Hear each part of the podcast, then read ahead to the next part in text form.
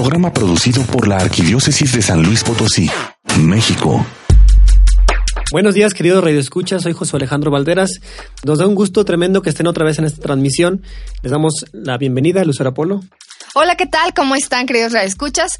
Yo soy Lucero Apolo y nuevamente nos encontramos en este tu programa Nunca es tan temprano, con un tema bastante interesante, ¿verdad, Josué? Así es, el ateísmo. Y si tú tienes alguna duda o alguna sugerencia, puedes llamarnos. La doctora Maripaz está esperando tu llamada en el 812-6714 o en el correo electrónico nunca es tan temprano arroba hotmail.com. Ahora vamos a escuchar la cápsula de las radiodifusoras que nos retransmiten. Custodia Radio, en La Paz, Baja California Sur, por custodiaradio.net. Yeshua Radio, en Puebla, por yeshuaradio.net. Máxima FM en Perú a través del 87.9 de FM. Radio Clamor en Nueva York por radioclamor.com. Radio Querigma en Atlanta, Georgia a través de radioquerigma.net. Radio Luz de Cristo en Nueva Jersey a través de radioluzdecristo.com. Radio Nosara en Costa Rica a través del 1040 de AM y radionosara.com. Radio Siervos Misioneros en Villahermosa, Tabasco, a través de radiosiervosmisioneros.net. Radio Vida en Abundancia en Washington por radiovidaenabundancia.net. Radio Fe Latina en Guatemala a través de radiofelatina.net. También agradecemos enormemente a nuestra radiodifusora Imagen que nos transmite todos los domingos a las 8 de la mañana por el 103.1 de FM y el 1100 de AM. Y pues como este tema es bastante interesante, vamos a iniciar, Josué. Muy bien, pues tenemos con nosotros a Víctor Ávila. Él es experto en apologética. En otras palabras, quiere decir defensa de la fe. Él tiene un grupo llamado USCA, que significa Una Santa Católica y Apostólica, cuyo objetivo es conocer la belleza de la fe. Víctor Ávila, buenos días. Buenos días, un gusto de estar con ustedes. Bueno, nosotros en las redes sociales hemos visto en el Facebook, en, en varios lados, pues sí, los ataques que hay acerca de la fe, estos famosos ateos que ya no nada más ponen cosas eh, de no creer en Dios, sino que ya más bien hacen ataques directos. Y por eso está Víctor con nosotros. Él tiene mucho interés en hablarnos del ateísmo. Víctor, pero ¿por qué este interés tuyo de hablarnos del ateísmo? Sí, bueno, desde hace tiempo ahora hemos visto cómo esta corriente va tomando fuerza en diferentes áreas. Hace algunos años me tocó visitar Zacatecas y encontré una iglesia que ya era un museo. Y recordé que un padre que venía de Europa me decía que allá se estaban vendiendo los templos para museos, incluso había algunos que eran tipo café, bares, antros. Y porque, bueno, la iglesia ya no tenía recursos económicos para sostenerla, ¿no? Por la escasez de feligreses. Claro, esto no es solo de la Iglesia Católica, también hay templos protestantes que se estaban quedando vacíos y mejor vendían las instalaciones. Me decían que el daño de las sectas no era tanto la gente que se llevaban, sino las personas que, dejaban, que dejaban confundidas. Es decir, no ya le quitaban la idea de María, de los santos, y cuando entraban a la secta nueva, al tiempo veían que también había sus fallas, errores y demás, y entonces venía una desilusión. Tristemente, no del pastor o o del que los había introducido a esta nueva iglesia, ¿no? Sino una desilusión de Dios. Entonces decía, no, pues mejor yo me quedo sin, sin nada. Y eso es lo, lo peligroso, ¿no? De, de, de, las sectas, que dejan a las personas sin nada y es cuando viene el ya mejor no creo en Dios. Y eso del ateísmo, según un pensador, un filósofo, lo ve como dentro de los dos grandes peligros para la Iglesia Católica a nivel mundial. Otro de ellos es el Islam. ¿El Islam? ¿Por qué? Bueno, mira, nosotros estamos así como que acostumbrados, ¿no? A ver a las mujeres pues, tapaditas, ¿no? Y que nada más se les ven sus ojitos y... Pero cuando uno entra a lo que es el Islam, se da cuenta de lo terrorífico que es, ¿no? Eh, por ejemplo, ¿no? Si un hombre sospecha que su mujer le es infiel o coqueteó con otro hombre, le puede cortar la nariz tranquilamente, ¿no? Y nadie le, le dice nada, ¿sí? Si, si hizo un, plat, un platillo que no le gustaba y él puede golpearla hasta que se canse, ¿no? Y nadie le va a decir nada. En el caso de una mujer cuando se casa ya deja de pertenecer a la familia, ¿sí? De, de, de ella, ¿no? De su mamá y su papá. Entonces el marido se hace propiedad de, de él y él puede hacer lo que disponga. Y si en algún momento él decide correrla de casa, los hermanos de ella pueden matarla porque es una deshonra para la familia. Es un salvajismo, no sé, así tremendo. Eh, estaba leyendo, por ejemplo, el caso de una niña. La obligaron a casarse a los nueve años porque allá, eh, allá la pedofilia es permitida y es legal. Y eh, Mahoma decía que se podía tener placer de una niña y que no había ningún problema en esto.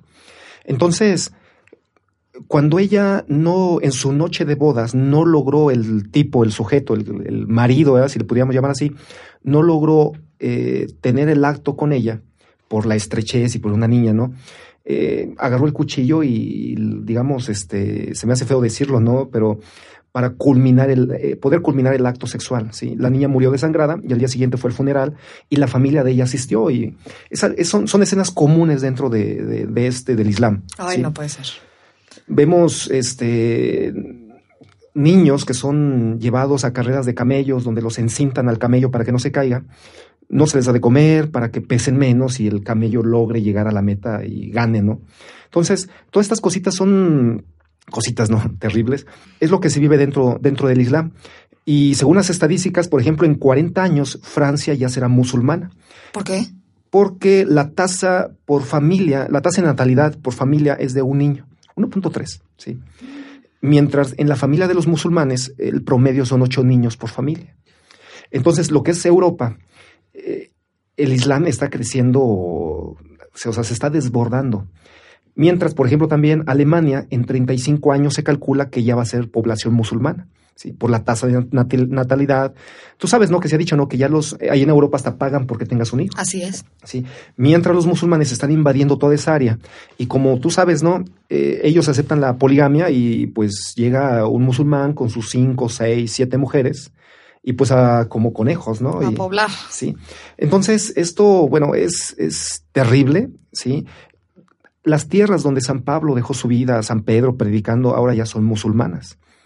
Y pues a veces no se, no se dice, ¿no? Pero por ejemplo, ellos se quedaron con las tierras más sagradas de la Iglesia Católica, Tierra Santa. Un día llegaron y dijeron, nos gusta esto, ¿no? Y mataron católicos, se quedaron con estas tierras. La Iglesia organizó cruzadas queriendo recuperar los lugares sagrados eh, no hubo éxito, ¿sí? Pero a los que quedan como sanguinarios y malos son los católicos por haber hecho eh, el intento de recuperar lo que se nos quitó. Mientras a los musulmanes nadie les dice nada.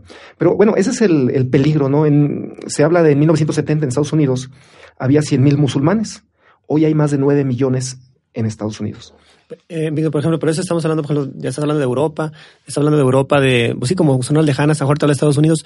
Ciertamente aquí en México, pues con los derechos humanos, con todo eso, pues se nos hace así como, pues a cierto punto como imposible, ¿no? Que pues ya que, lleguen los musulmanes, aquí, si llegan, pues los derechos humanos los van a respaldar a todos nosotros, y los católicos vamos a salir pues, al frente de todo esto.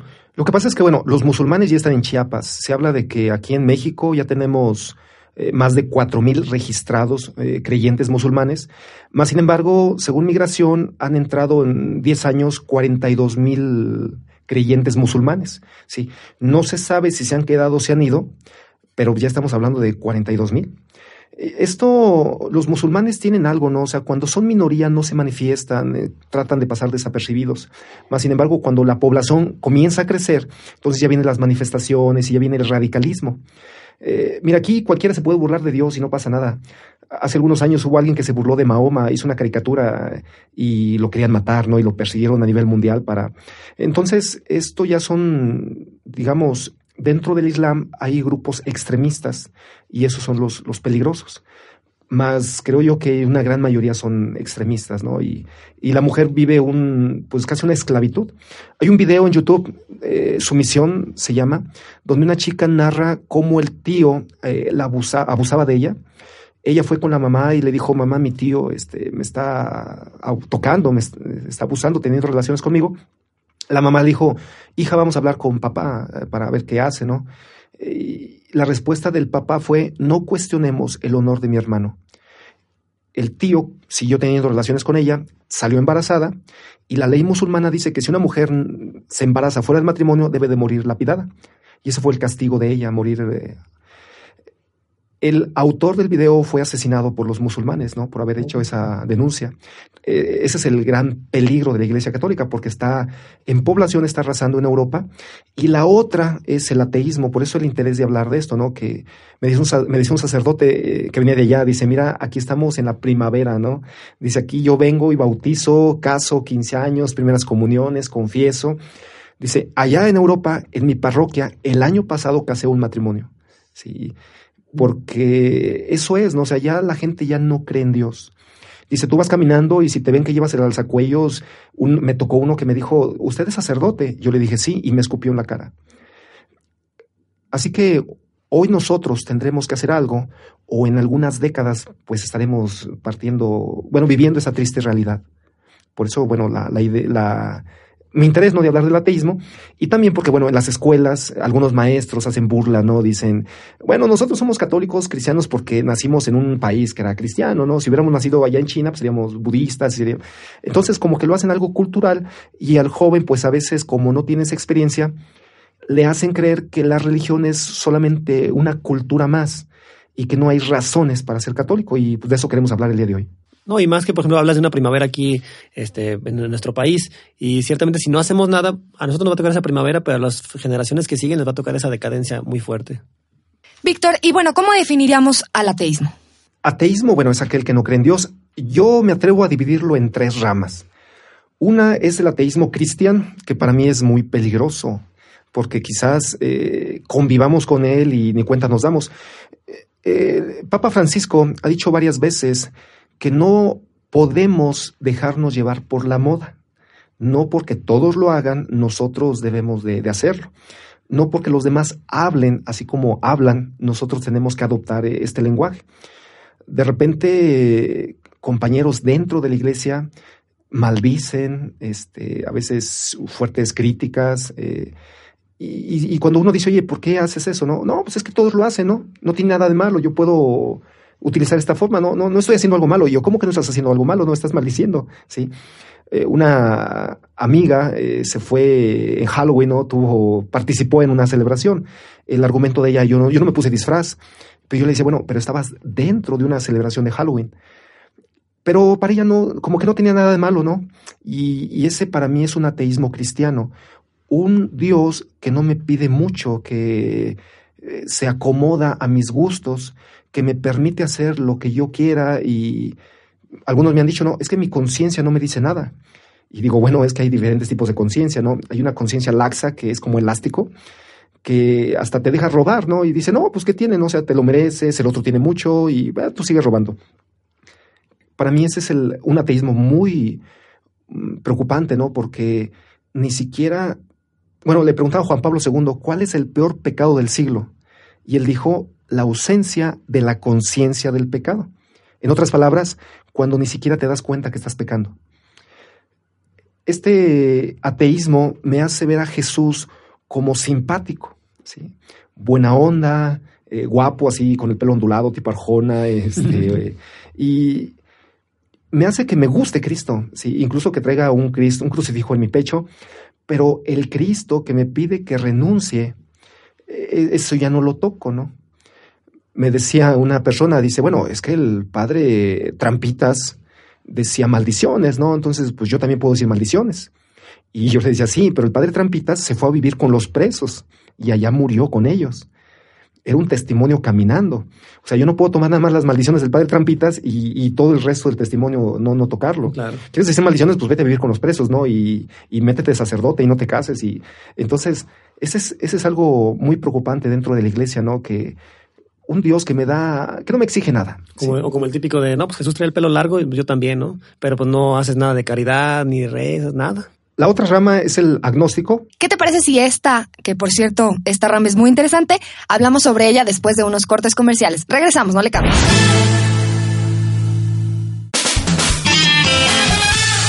Ya estamos de regreso. Ya estamos de regreso aquí en tu programa Nunca es tan temprano. Les recordamos el teléfono en cabina 812-6714 y nuestro correo electrónico nunca es tan temprano arroba hotmail.com. Bueno, Víctor, pues estás comentando los, los tipos de ateísmo y hablamos del ateísmo cristiano. Y bueno, vamos a entrar al segundo tipo de ateísmo, que es el agnóstico. Sí, agnóstico, bueno, la raíz viene de ignorante. ¿En serio? Así que hay personas que se dicen, yo soy agnóstica, pues lo que te están diciendo, yo soy ignorante. no sabía. Entonces, bueno, tú puedes sonreír un poco, no, no, no te rías porque... eh, pero ellos eh, toman una posición muy cómoda, ¿no? Es decir, bueno, yo no estoy ni a favor ni en contra. Eh, entonces, como no tengo forma de comprobar que existe Dios, o si existe Dios, es un Dios relojero.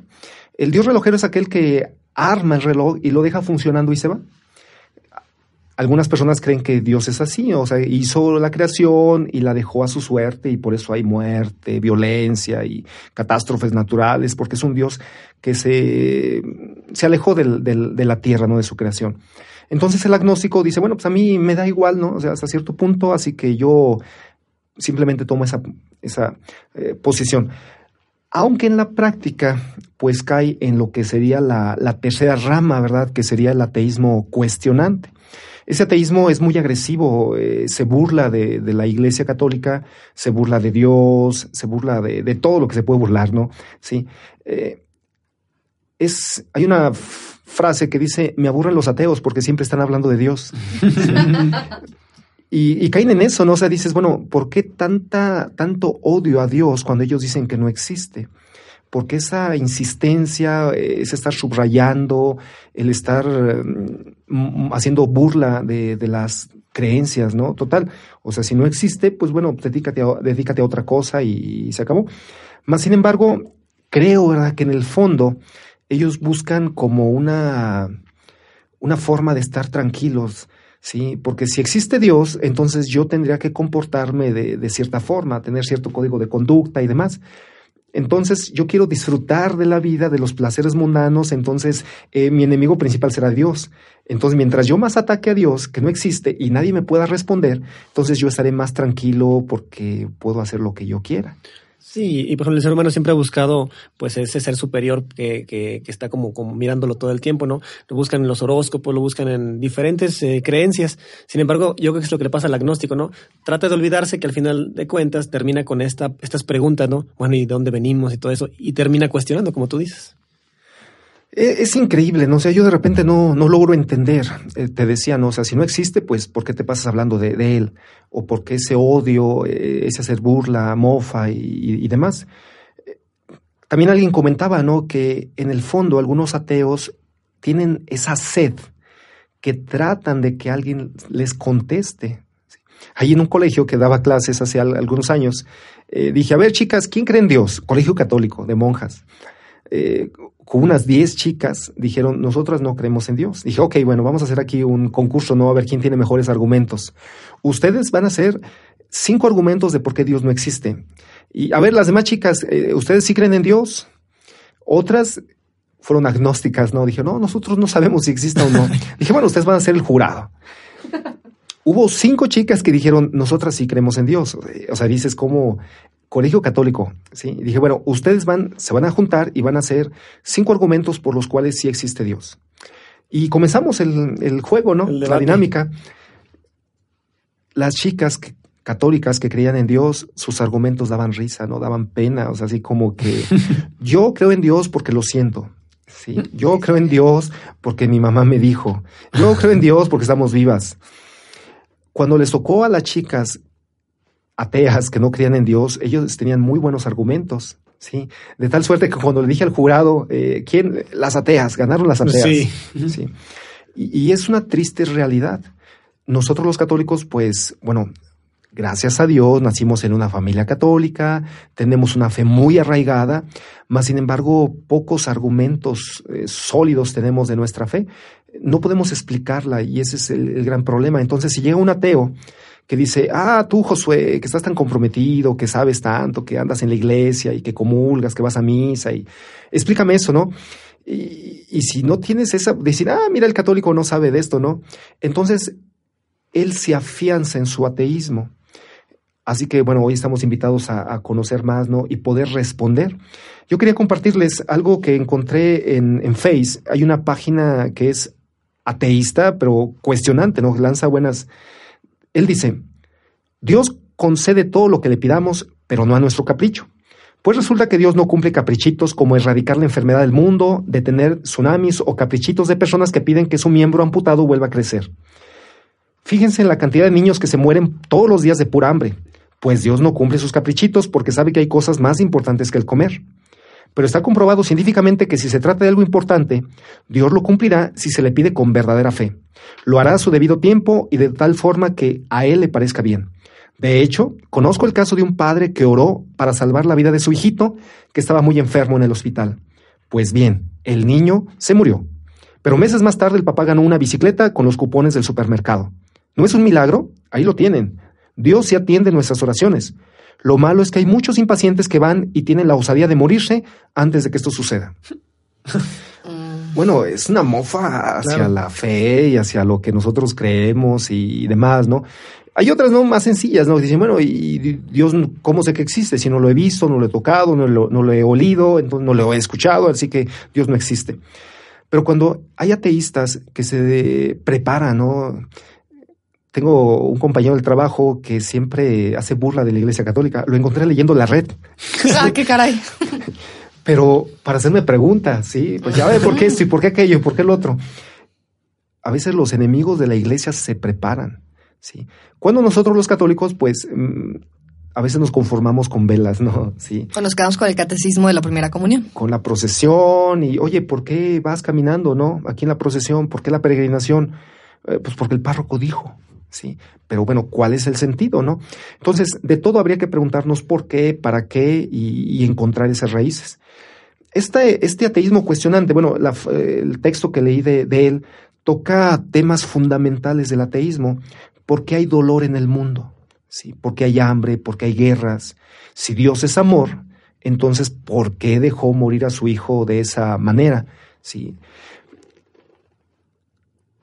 Entonces nosotros, si no tenemos algo que convenza, pues no podremos. Un amigo decía, yo ya tengo la respuesta a por qué Dios permite que haya niños con hambre. Y todos nos quedamos así como esperando, ¿no? sí. negro, ¿no? Ya lo descubrió. Dijo, porque él quiere.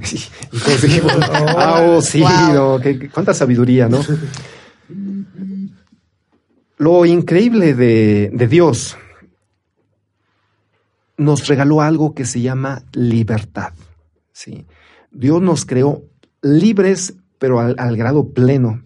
Dicen que un día estaban dos señoras amigas y una le dice a la otra, dice, oye, mi marido, ¿qué crees? Ya no me golpea, ya no me grita, ya no me pide que le dé de comer, ya no llega borracho, ya no les grita a los niños, me deja ver las novelas toda la tarde y no pasa nada.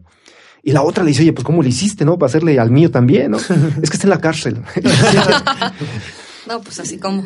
Y, tristemente, bueno, abusamos de nuestra libertad y con ello estamos creando situaciones injustas. Por eso las guerras, si tú te das una vuelta al mercado de abastos, vas a encontrar eh, contenedores con fruta, ¿sí? Eh, si tú te das una vuelta a donde tiran el desperdicio las grandes tiendas ¿no? de supermercados y demás, autoservicios, vas a darte cuenta que ahí hay comida ¿no? que se les echó a perder. Pero ellos prefieren a veces tirarla, a donarla. No es que Dios no haya hecho suficiente comida o que el hambre venga de Él, sino que el hombre, abusando de su poder, ¿sí? deja al otro sin nada. No es Dios el causante de la miseria, es el, egoísmo del mismo hombre. Personas que tienen dinero a, más no poder, mientras hay personas que no, no, tienen ni dónde vivir ni, ni qué comer. Cuando a veces le acusamos a Dios de lo que nosotros mismos hemos causado eh, entre nosotros, ¿no? Así que esto de, de, las guerras, de las situaciones de hambre, no provienen de Dios. Este es el misterio, ¿no? O sea, ¿por qué Dios nos ha dado tanta libertad? ¿Por qué nos, por qué nos creó así? ¿Por qué no interviene? Bueno, porque Dios nos hizo libres. Si no sería como, bueno, tú vas a ser libre mientras tú hagas lo que yo quiero que hagas. En el, momento, en el momento que yo vea que te sales, en ese momento va el latigazo. No sería libertad, ya, ya lo decía Lucero, pero Dios nos amó tanto que nos hizo a su imagen. Y Dios es la libertad y Dios nos hizo libres. Y no, bueno, esporádicamente, ¿verdad? Que son los milagros. Eh, una cosa extraordinaria, Dios va a intervenir y violentará las leyes naturales. Pero de ordinario, Dios va a dejar que corra esto.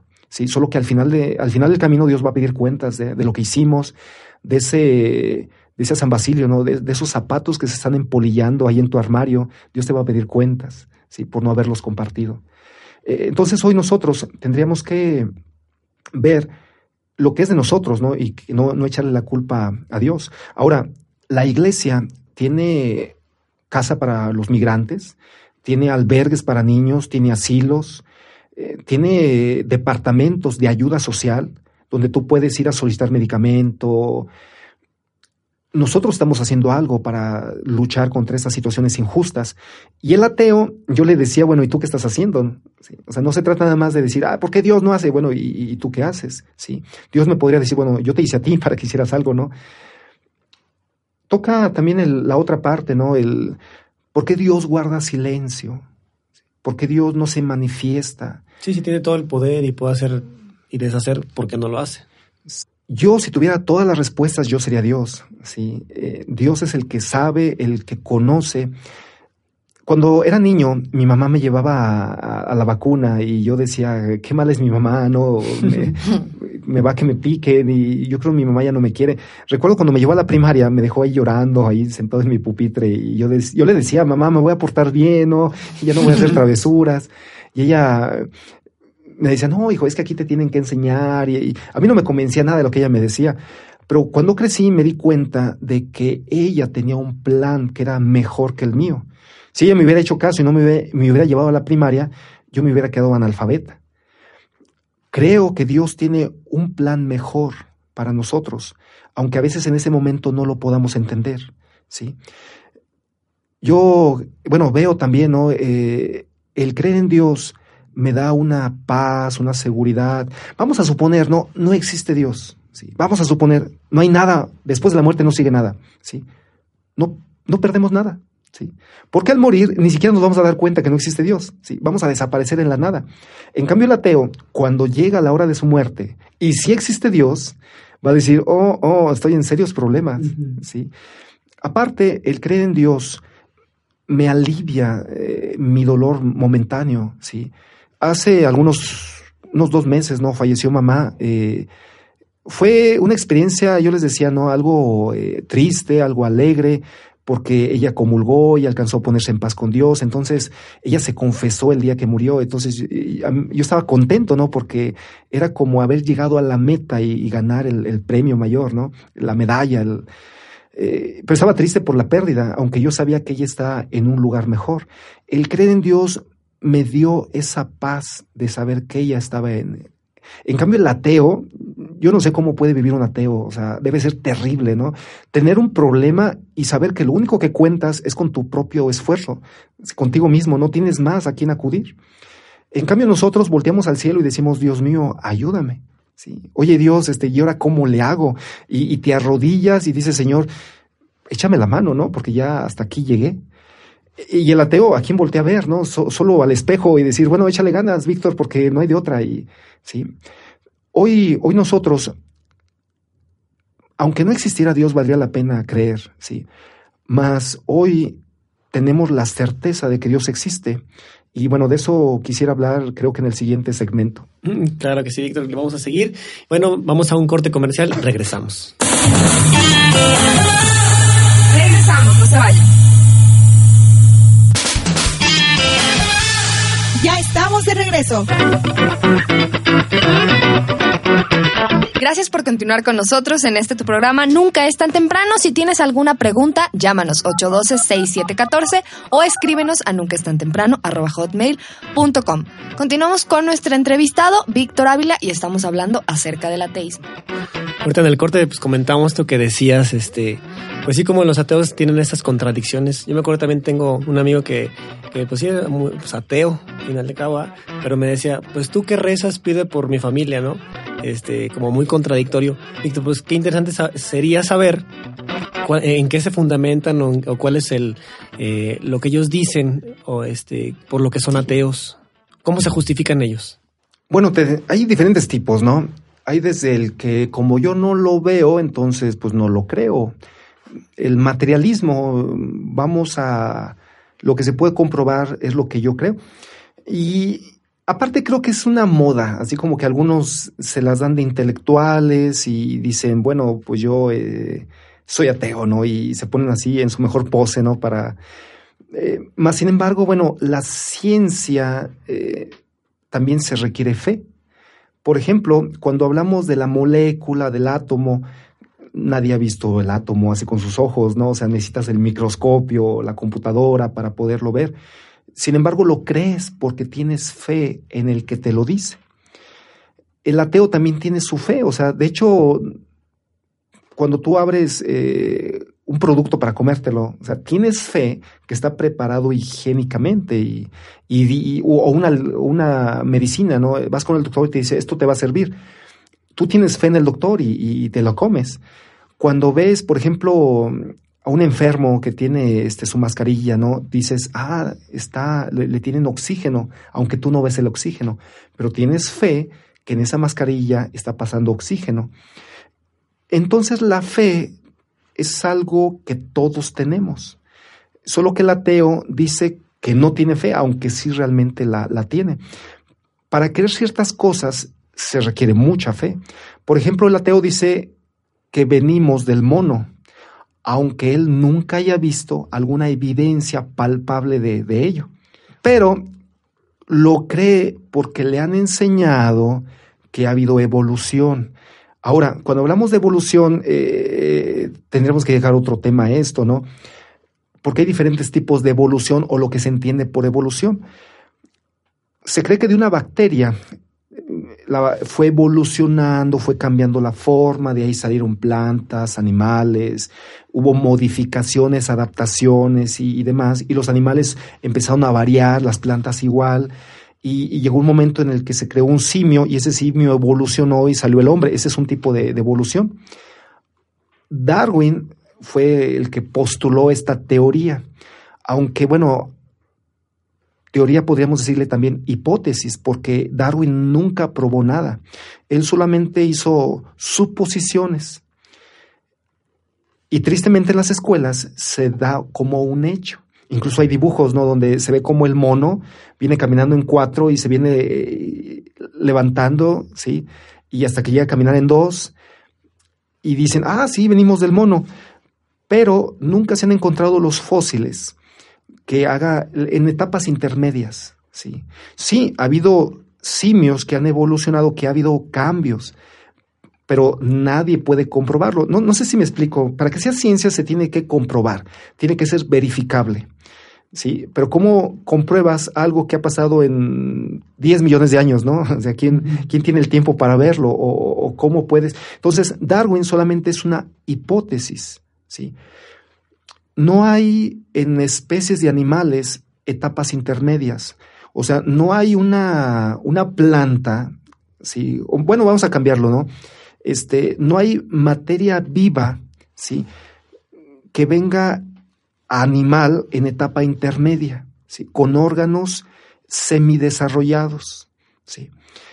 Darwin decía que después de algunos años se iba a, encontrar esto, que en las excavaciones y demás, los, los especímenes intermedios, pero nunca se han encontrado. ¿sí? Entonces Darwin pues seguiría con que, bueno, algún tiempo se va a encontrar, pero no se han encontrado. Mientras no se encuentren, no se pueda probar, la evolución sigue siendo una, una teoría. Se requiere mucha fe para creerlo. Otra teoría es el Big Bang. Curiosamente, bueno, yo aquí traigo el, esto, el que la postula es un sacerdote católico, el que diseñó esto de la teoría del Big Bang, que hubo una gran explosión. Mm, solo que la diferencia de nosotros los católicos es que decimos, bueno, probablemente, sí, hubo una gran explosión y de ahí se generó la materia y se formaron las galaxias, el universo y los planetas, todo esto pero hubo un diseño inteligente.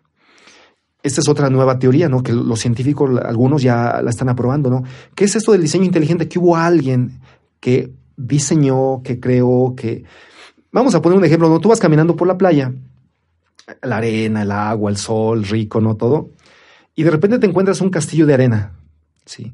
Tú dirías, ah, mira, qué bonita creación del azar, ¿sí? El agua, este, por coincidencia, empezó a arrojar la arena y se formaron las torres del castillo.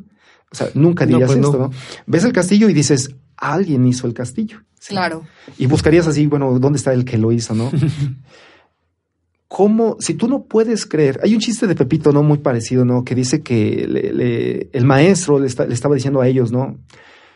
Todo fue hecho por la casualidad.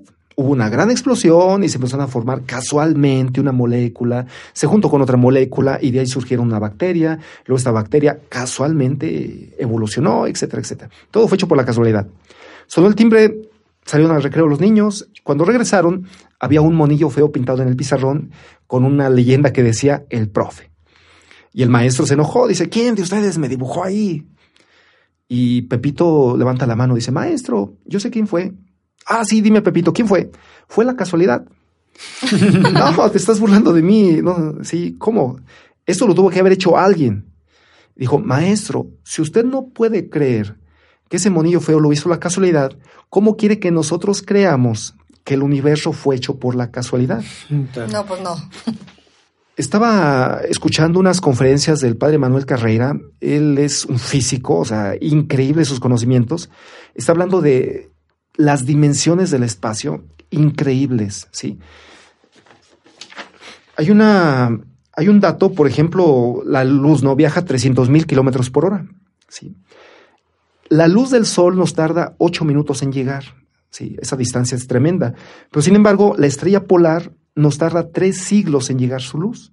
La galaxia más cercana, que es Andrómeda, nos queda nada más a dos millones ¿sí? de años luz. O sea, son cifras que no podemos ya, nuestra mente no da para tanto. No, no lo dimensiona. ¿Cómo creer que todo esto fue diseñado por la casualidad? Eh, estaba viendo, por ejemplo, la Tierra, ¿no? Tiene la velocidad en la que gira es la ideal para que ni nos sobrecalentemos cuando estamos del lado del Sol, ni nos congelemos cuando estamos de- del otro lado. Si cuando la Tierra ya se está enfriando, ya está girando para volver a recibir el calor. Ya ves que la Tierra tiene una, un pequeña, una pequeña inclinación, ¿sí? Hacia la posición del Sol. Esa inclinación hace que el, que el calor se esté difundiendo por todo el planeta, ¿sí? Y cuentan que si no existiera la Luna, la Tierra giraría locamente, ¿sí? La Luna funciona como un balancín. La Tierra tiene el, tamaño ideal, la densidad para formar una atmósfera, que haya oxígeno, que haya agua y que se dé la vida. Dicen que, bueno, según esta, el padre Manuel Carreira, es miles de coincidencias, ¿sí? Para que pueda haber vida.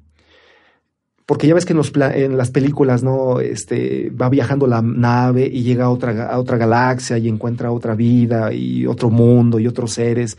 Dice, eso no es así, ¿no? O sea, todo lo que indica eh, las pruebas, ¿sí? Este, solamente existimos nosotros en el universo, hasta ahorita, ¿no?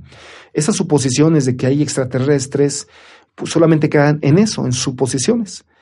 Porque, como te decía, no, la galaxia más cercana está a dos millones de años luz. Entonces, si un marcianito de allá quisiera viajar para acá, moriría en el, El en el trayecto. Sí. Sí. Pero bueno, regresamos con, os- con, con esto. Si tú un día llegas a tu cuarto, ¿no? Y agarras tu, este, tus cosas, ¿no? Y las avientas, ¿sí? Notarás que no se acomodaron, ¿sí? que, tu ro- que tu chamarra no cayó en, en el gancho de, para la ropa, que tus libros cayeron en el suelo. Y tú los vuelves a agarrar y las vuelves a aventar, ¿no? Nunca caerán en su lugar, nunca. ¿sí? Así te pases la vida aventando tus cosas, ¿sí? En cambio, la- la- el Big Bang, la gran explosión, los ateos creen que de esa gran explosión se creó el universo. Es como si tú pusieras una, no sé, este, una bomba, ¿sí? en unos condominios y cuando estalla esperaras tú que se construyera un edificio. O sea, no, o sea, de una gran explosión solamente viene un gran desorden.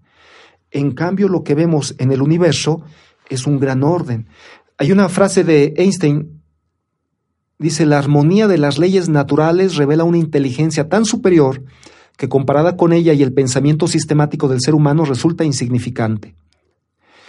Einstein hablaba de una inteligencia superior. Nosotros a esta inteligencia le llamamos Dios. Hay otra de Isaac Newton. Este elegante sistema de soles y planetas solo puede haber surgido del propósito y la soberanía de un ser inteligente y poderoso, que los domina como ser soberano de todas las cosas. Bueno, hay más filósofos, Platón, Descartes, Kant, Voltaire. Todos ellos creían en Dios. Es curioso cómo hay personas que por el, se sienten inteligentes, ¿sí? por decir que Dios no existe, cuando para estas grandes personas Dios era tan evidente. Cuando nosotros vamos caminando, aquí en el centro, ¿no? Hay construcciones muy bonitas, preciosas. Te quedas diciendo, bueno, ¿cómo hicieron esto? ¿Sí? ¿Qué albañiles tan hábiles, qué ingenieros, qué arquitectos, o sea, qué bárbaros, ¿no? ¿Cómo lo hicieron? Esto no es nada a lo que es el universo, las dimensiones, la grandeza. Entonces, hoy nosotros decimos, bueno, es tan evidente que hubo un ingeniero y a este ingeniero universal nosotros le llamamos Dios. Víctor, todo esto lo que nos, nos has mostrado acerca del panorama del ateísmo se me hace bastante interesante y creo que tenemos para un programa más. Yo creo que, no sé qué te parezca si en el próximo programa de, de este domingo vemos pues cómo todo eso, toda la teoría, todos los fundamentos del, de los ateos, pues cómo nosotros desde el punto de vista católico, pues demostrar que Dios sí existe. Bueno, este tema da para más y, mucho más. ¿sí? Habla, hablamos de nuestras bases como católicos. El que creer en Dios no es solo un sentimiento, sino que hay pruebas. Y bueno, ojalá próximo domingo podamos estar aquí y, hablar de ello, ¿sí? las razones de nuestra fe. Muy bien, Víctor. ¿Y este, alguna conclusión que nos quieras dar de, de ahorita del ateísmo en general? Creer en Dios es inteligente, sí. No, no estamos hablando de un mito, de algo que no se pueda demostrar, sí. Solamente que tendríamos que entrar en, bueno, ya el próximo domingo estaremos hablando de cómo demostrar que Dios existe. Y pues tenemos que conocer más nuestra fe y lo seguimos invitando a nuestro grupo los jueves de 7 a 9 en el Salón de Cristo Rey. Estamos en la calle Segunda, número 220, en la colonia de San Luis, por Amiga Universidad. Ojalá y si nos gustan acompañar, les doy mi teléfono por si gustan una llamadita, ¿no? Eh, es un celular, es con 41 75 4689. Mi Facebook es WT Víctor Ávila y estamos para servirles. Muy bien, querido Radio Escuches, pues no está por demás darse una vueltecita mm, con el gran miedo y riesgo que bendito Dios sea de que, de que les agrade todo este, este tema de la defensa de la fe, que más que una curiosidad debe ser una necesidad en el cristiano. Muchísimas gracias, Víctor, y nos vemos la próxima semana. Ok, gracias. Bueno, le recordamos el teléfono en cabina para alguna duda, algún comentario, 812-6714, nuestro correo electrónico nunca es tan temprano arroba hotmail.com.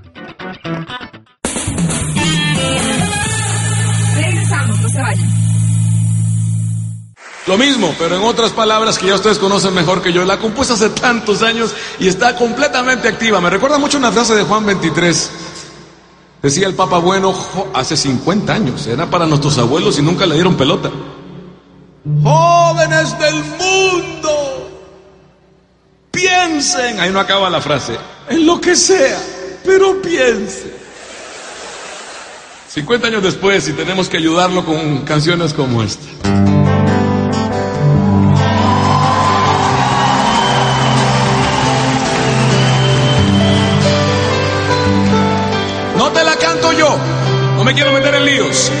La canta Dios, tampoco lo quiero meter a Él.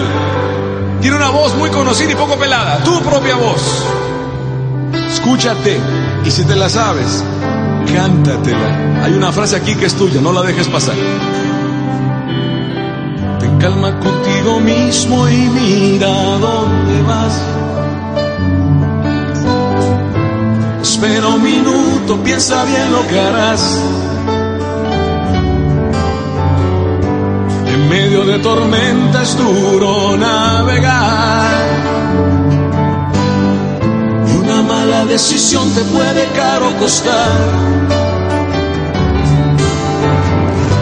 No sea un mal momento el que te haga fracasar. Tener a alguien en contra es bueno para pensar. Otra vez esas frases no se hagan Tener a alguien en contra es bueno para pensar. Aproveche. está llena de cosas a enfrentar.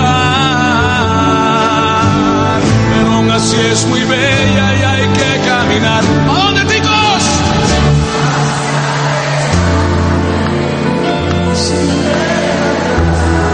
De vivir cada cántala. Y lo que tú lo forjarás. Tú tienes la llave, abre su Un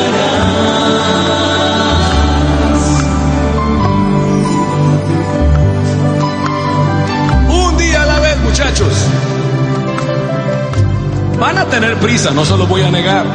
Por mil razones, porque salieron tarde. El, ser humano sigue siendo el único animal que llega tarde. Los demás tienen prisa. Ni reloj traen. Un día a la vez. Vas a tener prisa, pero no te encariñes con ella. ¿Eh? Caramba, si no te sale el bigote, no te estés rasurando el labio a ver qué pasa, quedas todo trompudo y en la calle puedes salir después. De una chiquilla se pinta para aparentar 10 años más y nadie la convence que en 10 más se tiene que pintar para lo contrario, para aparentar menos. La clásica pregunta, oye, qué joven tu mamá, ¿qué edad tiene mi mamá? No sé, yo soy mayor que ella dos años. No tengas prisa. Cuando el hígado que va aquí abajo se crea cerebro que va aquí arriba, no tomes decisiones. Cuando el hígado que va aquí abajo se crea cerebro que va aquí arriba, no tomes decisiones. O sea, la misma Biblia lo dice, enójate pero no peques. Tienes todo el derecho de enojarte, hombre, claro, ¿quién te lo va a quitar? O sea, no sé, por la razón que sea, tienes el derecho. Lo que se te pide es que no contagies ni salpiques, que te quedes con tu bronca en lo que tengas que poder manejar para ti mismo. A los papás nos han dicho, señora, señor, cuente hasta 10. Falso con todos los dientes. Cuente hasta donde le alcance la contabilidad. Ojalá sepa contar mucho, porque eso le va a servir. Pregúntele a cualquier papá que le llega a su hijo le dice, y le dice papá, este, eh, ¿era muy importante para ti el carro? Comience a contar, Señor. Comience a contar. Enójate, pero no peques, ¿eh? O sea, tienes toda todo el derecho. Si algo te sale mal y todo, bueno, haz la rabieta, celebra el Día de la Madre extemporáneamente, patalea, pero no la agarres con nadie. Es lo que se te pide. Inclusive dice la misma palabra que el sol no se ponga con tu enojo. O sea, tampoco lo alimentes de más. El que se enoja pierde a la larga, ¿eh? Y dirían los versos chinos que la venganza se sirve fría si fuera necesario. Entonces lo que se te pide es que te enojes, pero que no tomes decisiones, ¿eh? Sería como la chiquilla que acá- Estamos con ustedes de regreso. Les recordamos el teléfono en cabina 812-6714. Nuestro correo electrónico nunca es tan temprano arroba hotmail.com. Y como cada domingo vamos a escuchar qué es lo que Dios tiene que decirnos a través de esta buena nueva en el melodrama evangélico. Así que dice luces Micrófonos y, acción. El Evangelio es luz y vida. La palabra de Dios es alimento para el alma. Escucha el Melodrama evangélico. Solo por nunca es tan temprano. Del Santo Evangelio según San Mateo, capítulo 5, versículos 38 al 48. Amad a vuestros enemigos. En aquel tiempo dijo Jesús a sus discípulos, Habéis oído que se dijo, ojo por ojo, diente por diente. Yo en cambio os digo, no hagáis frente al que os agravia. Al contrario, si uno te bofetea en la mejilla derecha, preséntale la otra. Al que quiera ponerte pleito para quitarte la túnica, dale también la capa. A quien te requiera para caminar una milla, acompáñale dos. A quien te pide, dale. Y al que te pide prestado, no lo rehuyas. Habéis oído que se dijo, amarás a tu prójimo y aborrecerás a tu enemigo. Yo en cambio os digo, amad a vuestros enemigos y rezad por los que os persiguen. Así seréis hijos de vuestro Padre que está en el cielo, que hace salir su sol sobre malos y buenos, y manda la lluvia a justos e injustos.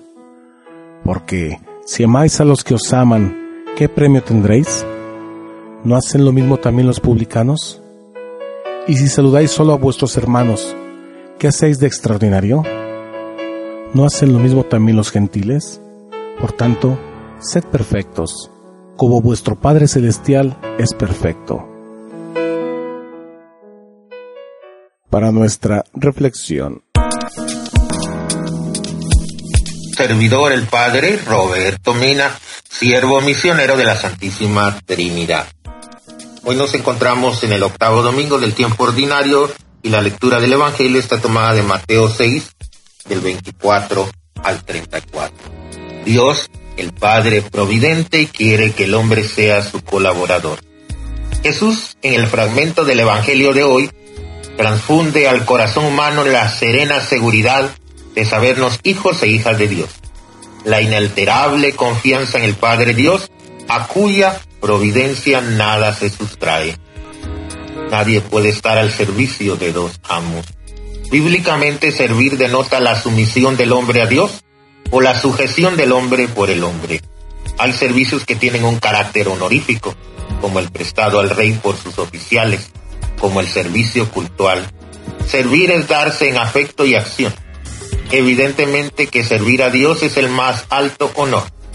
Cristo ofrece ese servicio a Dios y nos dice que Él opone el servicio a Dios y el servicio al dinero.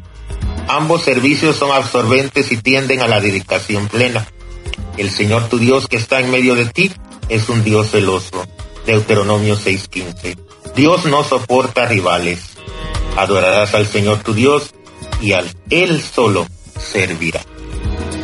Entonces, quien ama al oro no escapa sin pecado, dice el eclesiástico 31. Entonces no podemos servir a Dios y al dinero. En los designios divinos, la persona humana está llamada a ser el Señor de las cosas creadas y no siervo de las mismas. Cuando el ser humano se subordina al dinero y a cualquier otro valor temporal, acaba dándole categoría de Dios y viviendo como un idólatra. Entonces la angustia revela una inquietud salida de las profundidades del yo, una incertidumbre frente al futuro, una inseguridad sobre el resultado final del combate. ¿Por qué se angustian por el vestido? Miren a los pájaros. Jesús con sublime elevación espiritual y poética sugiere a su auditorio la providencia divina como un fundamento de la humana confianza en Dios. Tampoco los verdaderos devotos de la providencia creen en un Padre sin exigencia. Dios quiere que el ser humano sea su colaborador. Dice, hazte un arca de madera resinosa. Entonces, a Jesús le reconocen por su trabajo artesano. No es este el carpintero. Entonces Él ha creado, Él conserva la hermosura de la naturaleza. Y la sensibilidad de Jesús reflejada en el Evangelio es el eco perfecto de lo que el Hijo ha recibido del Padre. El amor divino a la naturaleza nace con la creación de la misma y de ella sube el homenaje de alabanza al Creador. Por eso la santidad incluye no recelarse en contra de Dios. La santidad no se da sin una actitud de entrega, de abandono filial, confiado en Dios, con un espíritu de sencillez. Jesús da el reino de Dios, ese primer puesto. La providencia de Dios que todo lo gobierna convenientemente, dispone comida, bebida y vestido para sus hijos y atiende sus plegarias. Por eso decimos en el Padre nuestro, el Padre nuestro de cada día danoslo hoy. Mañana también Dios escuchará y saciará de los graneros de su amorosa providencia de todo lo que ya sabe a los que tienen necesidad. Por eso el discípulo, el cristiano, ha de buscar siempre a Cristo. Ser del reino es ser de Cristo. Por eso dice Filipenses 1.21, para mí la vida es Cristo y lo demás se les dará por añadidura, dice Mateo 6:33. Hoy pidámosle al Señor que siempre confiemos en su divina providencia y en su amor, en su misericordia que siempre está pendiente de todos nosotros. Y que nos bendiga el Dios que es misericordioso, el Padre, el Hijo, el Espíritu Santo, descienda sobre ustedes y permanezca para siempre. Pasen una buena semana en el Señor. Gracias enormemente al equipo del ingeniero David y al sacerdote por su comentario. Y mandamos saludos a Diego Maximiliano, José Guadalupe Niño, Orte Pérez, Paulina Bravo y mandamos también saludos a Diego Maximiliano, a José Guadalupe Niño, a Orte Pérez, a Paulina Bravo Cristian, a Charito Padilla, a Edwin Antonio Mendoza, a Chayito Arteaga, a Flora Patiño y a todos los radioescuchas que nos hacen el favor de comunicarse con nosotros. Y una felicitación muy especial por sus cumpleaños a Josué Gómez, a Andrés Felipe Leiva López y a Héctor Tenorio. A todos ellos y a todos los cumpleañeros les deseamos que pasen un muy feliz día y que los festejen mucho y, ¿por qué no? Acaba de pasar el 14 de febrero, así que a todos los amigos que viva la amistad, a todos los enamorados que continúe el amor, sigan disfrutando en este gran mes del amor y la amistad. Muchísimas felicidades a todos nuestros radioescuchas y gracias por seguirnos acompañando. Les recuerdo que el próximo domingo vamos a tener un tema muy interesante que precisamente es la continuación de este tema de ateísmo. Es ahora qué hacer con el ateísmo. Mi nombre es Lucero Polo y fue un placer estar contigo. Nos escuchamos la próxima semana en tu programa Nunca es tan temprano. Yo soy José Alejandro Valderas, es un placer estar con ustedes. Nos vemos el próximo domingo. Que tengan una feliz semana. Que Dios te bendiga. Hasta la próxima. Queremos agradecer a nuestro querido público sus sugerencias y la retroalimentación que nos han brindado para la mejora de nuestro programa. Por causas ajenas a nuestro alcance, se han retransmitido algunos programas. Sin embargo, tengan la seguridad que estamos trabajando en ello. Nuestro esfuerzo por llevar a ustedes un programa de calidad sigue siendo nuestra prioridad. Gracias por escucharnos cada domingo y recuerden que su opinión mantiene vivo este programa.